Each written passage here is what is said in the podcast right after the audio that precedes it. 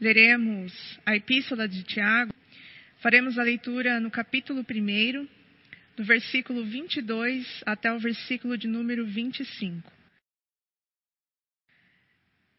Eu quero iniciar fazendo a leitura de uma frase de um escritor, o escritor Ailton Krenak. Você terá essa frase na tela. Uma frase que pode nos levar a, uma, a um momento de reflexão, a alguns questionamentos, diz assim: Como justificar que somos uma humanidade se mais de 70% estão totalmente alienados do mínimo exercício de ser? Este escritor, ele é um líder indígena, ambientalista, escritor brasileiro.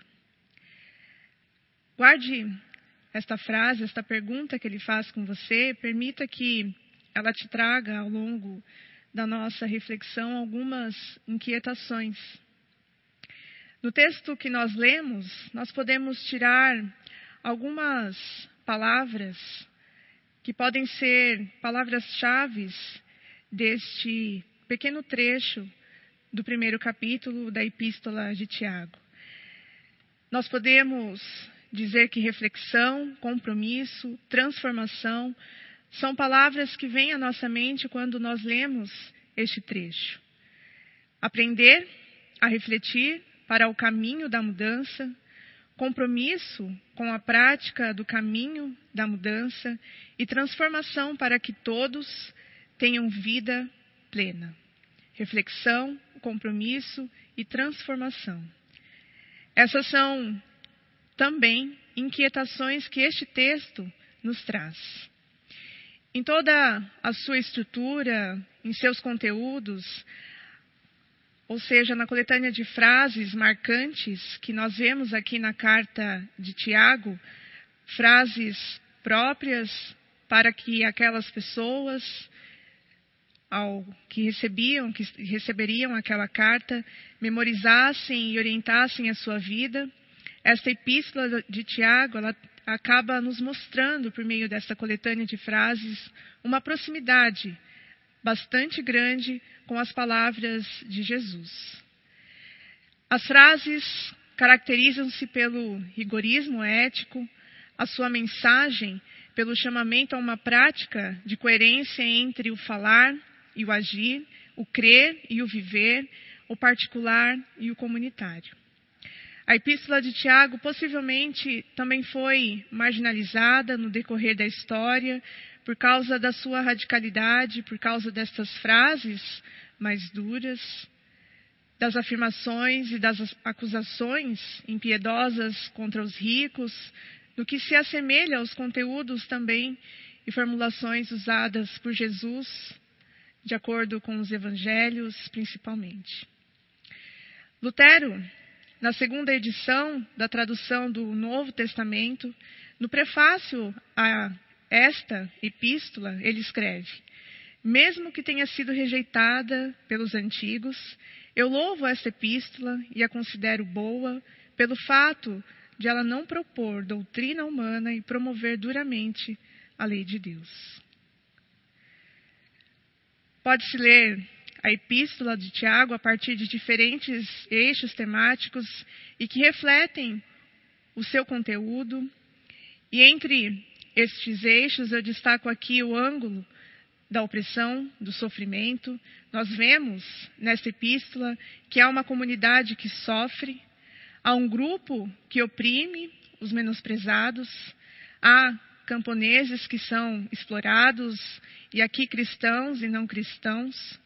Há uma classe que leva uma vida de regalias sem preocupar-se com os pobres, com pessoas que estão ali marginalizadas. Há também o ângulo da esperança. Esta comunidade de crentes necessita de uma palavra de esperança, de ânimo, uma palavra de segurança. E Tiago dá, leva a cada um deles essa palavra de esperança, essa palavra de ânimo.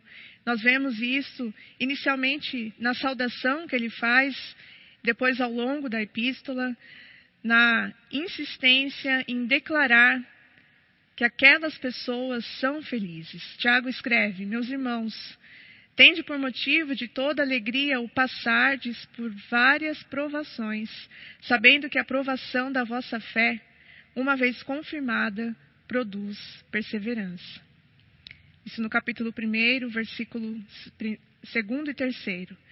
E ainda no capítulo 1, versículo 12, ele diz: Bem-aventurado o homem que suporta com perseverança a aprovação porque depois de ter sido provado, receberá a coroa da vida, a qual o Senhor prometeu aos que o amam. O ângulo da opressão, do sofrimento, podemos enxergar o ângulo da esperança, como vimos agora, e o ângulo da praxis. Praxis é uma ação refletida e que faz refletir, que gera reflexão. O questionamento orienta a busca de coerência com os valores cristãos, como, por exemplo, a justiça, a solidariedade, o amor. Esse é o ângulo mais denso, o maior, o que ocupa a maior parte no conteúdo dessa carta. Nós vemos, podemos enxergar a praxis no primeiro capítulo, no segundo capítulo, para Tiago, a denúncia do hoje e o anúncio da esperança não são suficientes. Ele quer algo mais, ele exige algo mais, exige essa prática que gera uma reflexão, que gera uma transformação. Pede-se a estes cristãos uma prática na qual é preciso mostrar uma integridade no falar, como podemos ver no capítulo 3, coerência entre o crer e o agir, uma oração de fé, como podemos ver no capítulo 5, uma sabedoria eficaz e um amor incondicional, um amor sincero entre os membros dessa comunidade. Certa vez, um senhor, um senhor próximo a mim, me contava a sua história e num determinado momento desse relato, relato onde ele me falava os locais onde ele havia morado, as regiões, falava sobre as culturas, os costumes. Ele mencionou um pequeno grupo que fazia parte de uma comunidade, comunidade que ficava ali próximo à sua casa. E me dizia que essa comunidade tinha condições precárias de vida e que para ele, para esse senhor, né, que me contava a sua história, Aquelas pessoas não tinham uma cultura tão grande, tão importante como a dele. Foi triste ouvir isso desse senhor, que estava me contando uma história tão bonita e então menciona, fala isso sobre outras pessoas. É triste ouvir isso, algo assim, mas infelizmente é algo comum.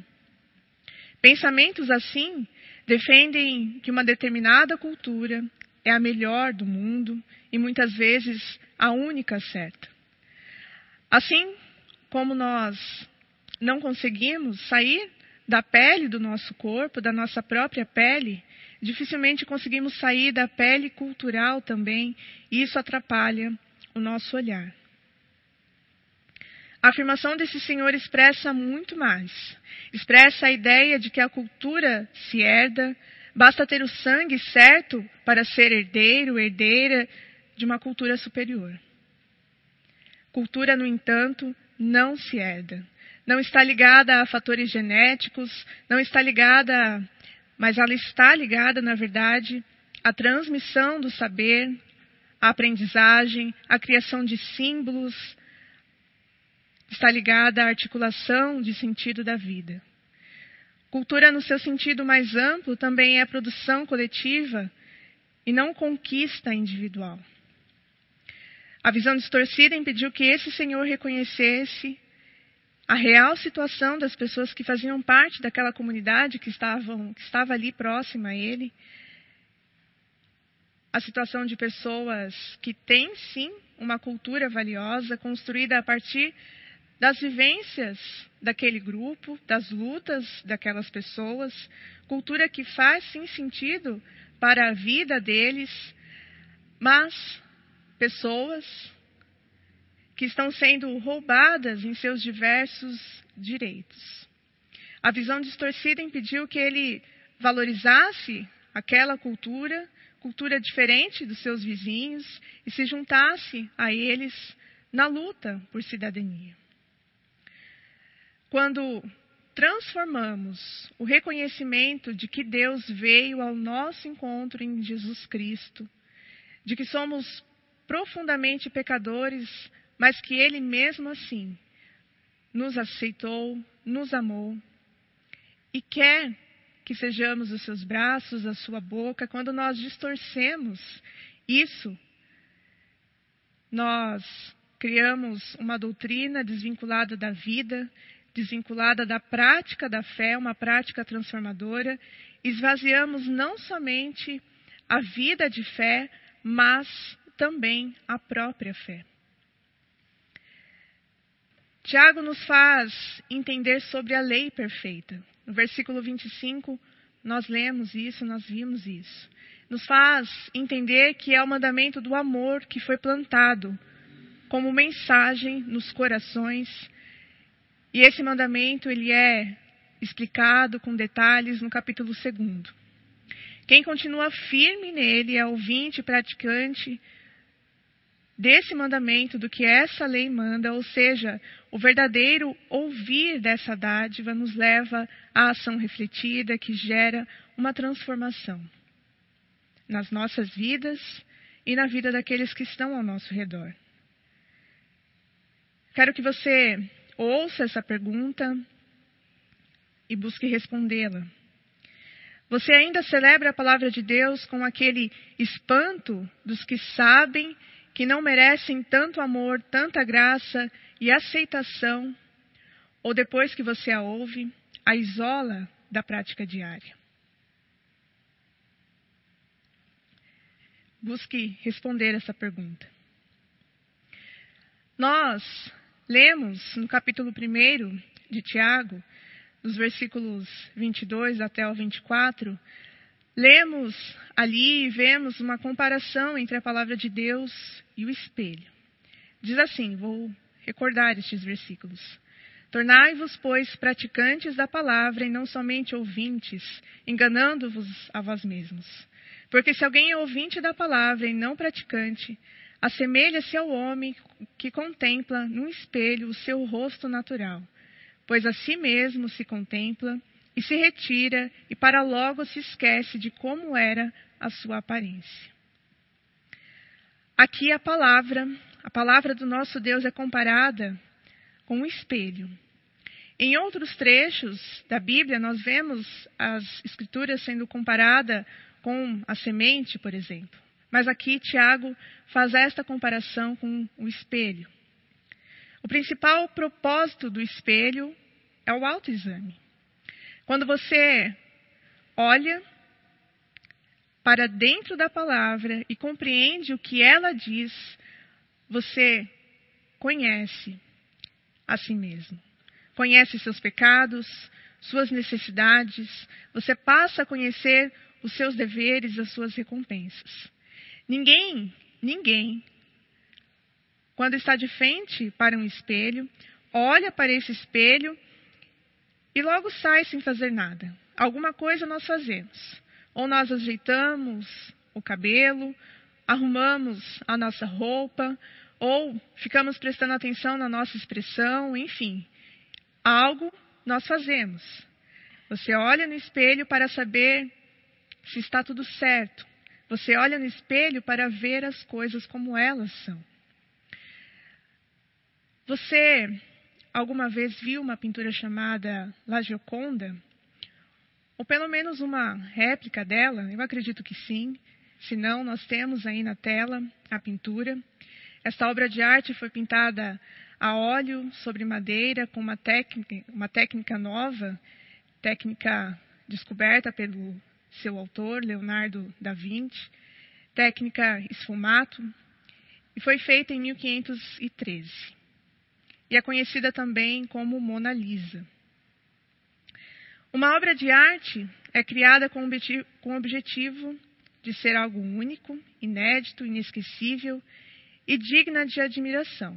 E quando nós olhamos, por exemplo, para esta obra, nós queremos realmente ficar admirando, olhando os detalhes, descobrindo algo que no primeiro olhar nós não enxergamos. É assim com uma obra de arte. Por outro lado, um espelho é um objeto simples, sem muitos detalhes, isso porque quando se está na frente de um espelho, o objetivo não é contemplar o próprio espelho, aquele objeto. Invertendo totalmente os versículos 23 e 24, nós podemos lê-los da seguinte forma: Aquele que ouve a palavra e a põe em prática é semelhante a um homem que olha a sua face num espelho e depois de olhar para si mesmo, sai e não se esquece da sua aparência. Depois de olhar para si mesmo, sai e não se esquece da sua aparência. Aquele que ouve a palavra de Deus e a aceita como legítima para guiar a sua vida, para guiar os seus passos, é comparado a alguém que se olha no espelho e não se esquece da sua própria aparência. A Bíblia se refere a si mesma como um espelho. Quando olhamos para a palavra, nós olhamos para nós mesmos. Ainda mais forte que isso é reconhecer que Deus, ao criar o ser humano, o criou à sua imagem, conforme a sua semelhança. Está lá em Gênesis, capítulo 1, versículo 26. A palavra imagem é a tradução da palavra hebraica selém, e esta palavra também tem o significado de modelo, reflexo. Nós fomos criados para ser o reflexo aqui na terra de quem é Deus. Infelizmente, desde o Éden, homem e mulher pecaram e deixaram de refletir a imagem de Deus, quem Deus é. Mas um dia, a própria palavra, Jesus, se fez carne e habitou entre nós. Jesus foi o reflexo de Deus na terra. Ele mesmo afirmou isso quando disse: Quem me vê a mim, vê o Pai.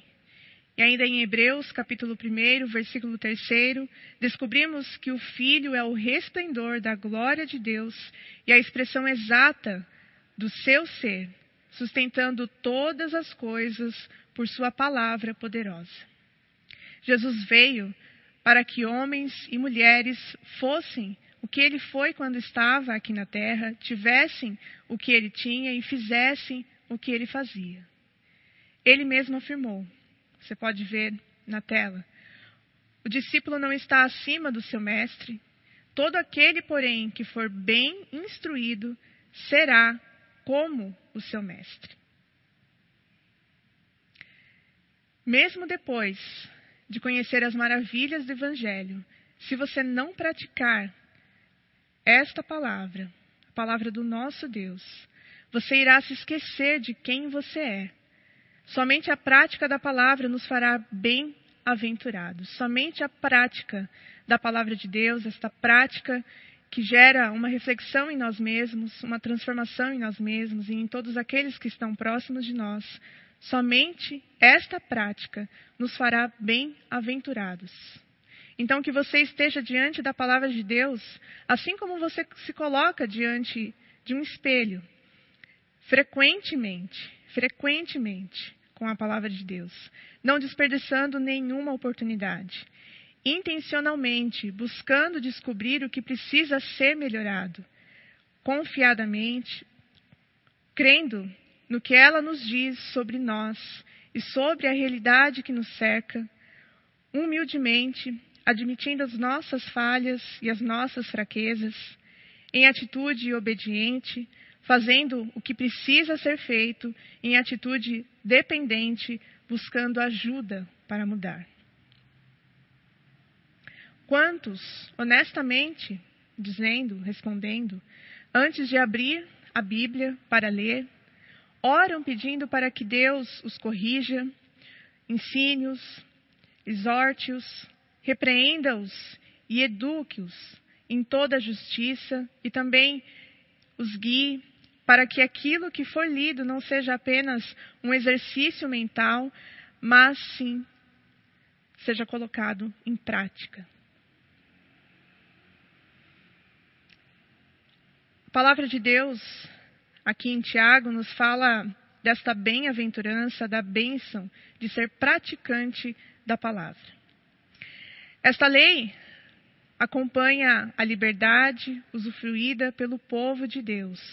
Tal liberdade é contrária à escravidão, ao pecado e à morte.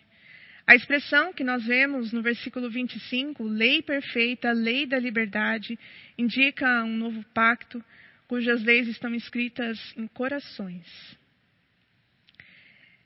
De semelhante à lei, de, à lei mosaica de Moisés, que falava, mostrava aos israelitas que o pecado conduzia à morte, a lei que pertence à liberdade conduz, conduz à vida. Portanto, os cristãos não estão debaixo de um extenso código de regulamentos e regras, mas são orientados pela vontade revelada do nosso Deus. Por isso, agem por causa da consciência para com Deus. O que fazem é do coração, não sob uma pressão, por causa de um código de regras com suas penalidades pela violação dele visto que o amor é o próprio alicerce da lei de Deus, a adoração do cristão, então, é primeiramente positiva e não negativa. Você verá na tela os textos do Evangelho de Mateus, capítulo 22, no versículo 37 e 40, e em seguida, Tiago, capítulo 2, versículo 12.